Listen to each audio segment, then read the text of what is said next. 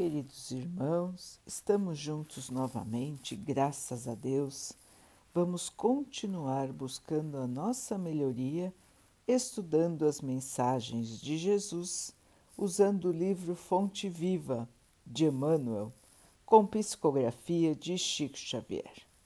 A mensagem de hoje se chama Altar Íntimo. Temos um altar. Paulo, Hebreus 13, 10. Até agora construímos altares em toda a parte, reverenciando o Mestre e o Senhor. De ouro, de mármore, de madeira, de barro, enfeitados com perfumes, preciosidades e flores. Erguemos santuários e convocamos o auxílio da arte para os retoques de iluminação artificial e beleza exterior. Materializado o monumento da fé, ajoelhamo-nos em atitude de prece e procuramos a inspiração divina.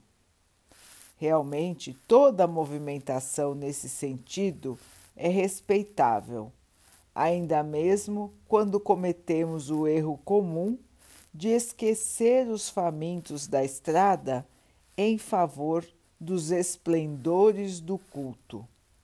Porque o amor e a gratidão ao poder celeste, mesmo quando mal conduzidos, merecem veneração. Todavia, é imprescindível crescer para a vida maior.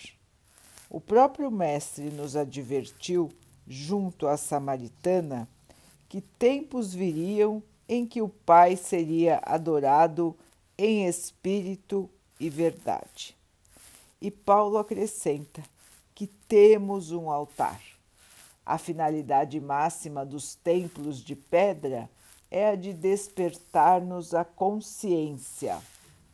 O cristão acordado, porém, caminha praticando como sacerdote de si mesmo glorificando o amor perante o ódio, a paz diante da discórdia, a serenidade à frente da perturbação, o bem à vista do mal.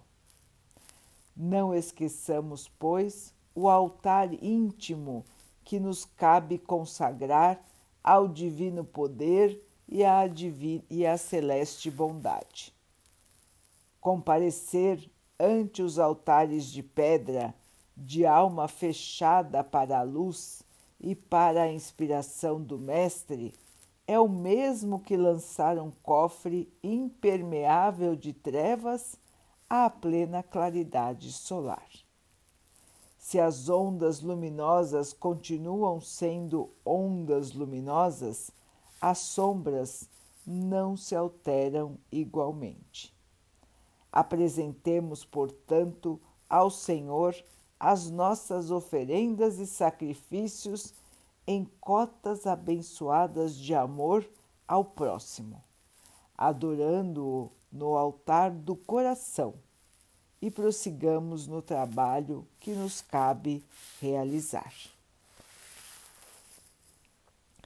Meus irmãos, Emmanuel aqui nos fala sobre a necessidade de criarmos o altar interno, a reverência interna, o respeito, a adoração que temos que ter ao nosso Mestre, ao nosso Pai, dentro de cada um de nós. Nós não precisamos de templos para adorar a Deus e para adorar ao Mestre Jesus. Nós não precisamos de pompas, de cerimônias grandiosas. Nada disso, irmãos. O nosso templo é o nosso espírito, é o nosso coração. E esse templo é que tem que ser consagrado ao Mestre Jesus, consagrado ao nosso Pai. a consagração do nosso altar interno está nas boas ações que nós praticamos, está no amor que nós espalhamos.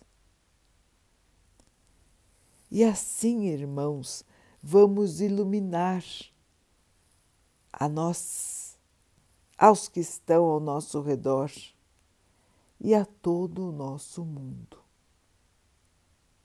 Não vamos mais nos iludir com matéria, irmãos. Quando somos espíritos e estamos aqui somente de passagem. Temos que nos lembrar, irmãos, que tudo que aqui construímos, aqui ficará a não ser o nosso conhecimento, o nosso amor, a nossa luz. Isso sempre nos acompanhará. Então, queridos irmãos, menos exterior e mais interior. Mais transformação, menos aparência. Vamos seguir, irmãos, na certeza de que estamos no caminho do bem, do amor, do perdão, da humildade, da aceitação.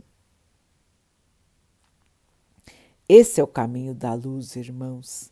Esse é o caminho da nossa felicidade futura que nos aguarda. Aguarda a boa vontade de cada um de nós a dedicação de cada um de nós.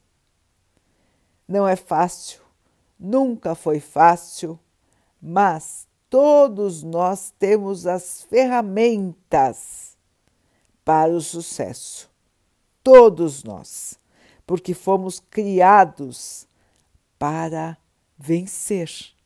Fomos criados para sermos humildes, honestos, dedicados, felizes, amorosos e pacíficos. Irmãos, transformar o nosso interior para que possamos transformar tudo que está ao nosso redor.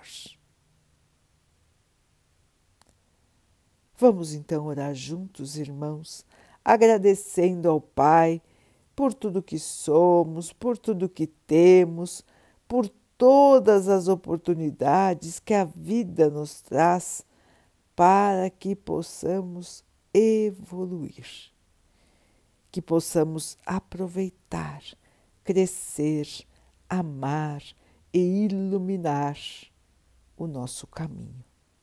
Que o Pai possa assim nos abençoar e abençoe a todos os nossos irmãos.